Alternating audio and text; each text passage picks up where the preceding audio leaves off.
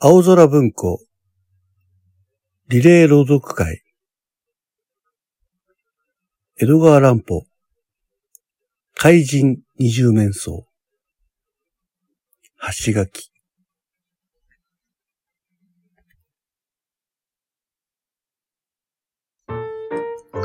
その頃、東京中の町という町、家という家では、二人以上の人が顔を合わせさえすれば、まるでお天気の挨拶でもするように、怪人二十面相の噂をしていました。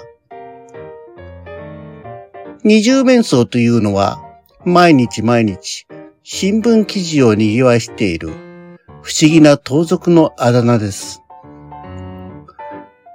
その族は二重の全く違った顔を持っていると言われていました。つまり、変装がとびきり上手なのです。どんなに明るい場所で、どんなに近寄って眺めても、少しも変装とはわからない。まるで違った人に見えるのだそうです。老人にも若者にも、富豪にも古事記にも、学者にもブライ感にも、いや、女にさえも全くその人になりきってしまうことができると言います。では、その族の本当の年はいくつで、どんな顔をしているのかというと、それは誰一人見たことがありません。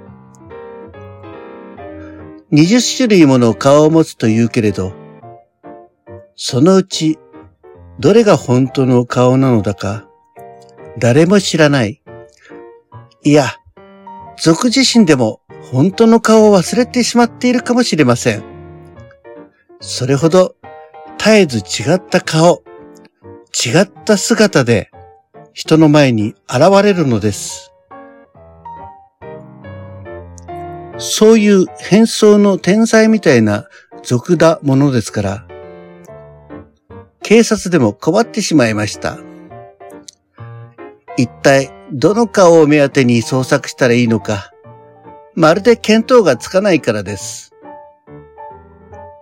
ただ、せめてもの幸せは、この盗賊は宝石だとか、美術品だとか、美しくて珍しくて非常に高価な品物を盗むばかりで、現金にはあまり興味を持たないようですし、それに人を傷つけたり殺したりする残酷な振る舞いは一度もしたことがありません。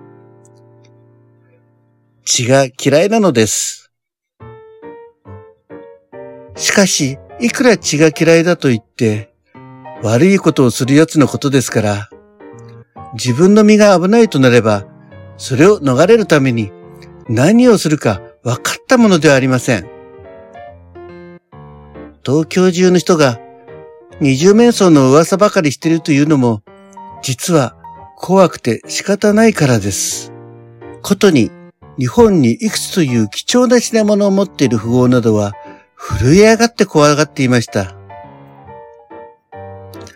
今までの様子を見ますと、いくら警察へ頼んでも、防ぎようがない恐ろしい族なのですから。この二重面相には、一つの妙な癖がありました。何か、これという貴重な品物を狙いますと、必ず前もって、いつ、幾日にはそれを頂戴に参上するという予告状を送ることです。俗ながらも不公平な戦いはしたくないと心がけているのかもしれません。それともまた、いくら用心しても、ちゃんと取ってみせるぞ。俺の腕前はこんなものだと誇りたいのかもしれません。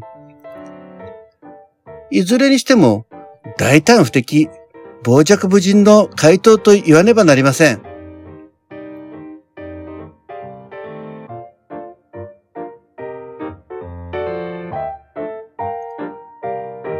このお話は、そういう神出自在、身辺不可思議の海賊と、日本一の名探偵、明智小五郎との力と力、知恵と知恵、火花を散らす一騎打ちの大闘争の物語です。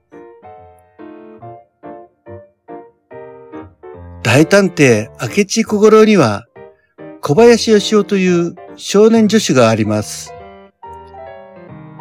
この可愛らしい小探偵のリスのように敏捷な活動もなかなかの見物でありましょう。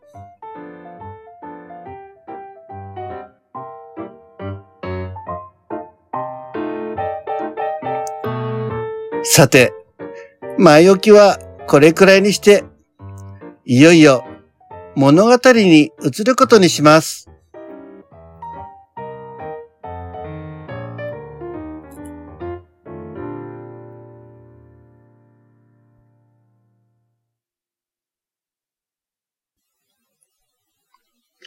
ただいまの朗読は、みんなの父さん、ザッキーでした。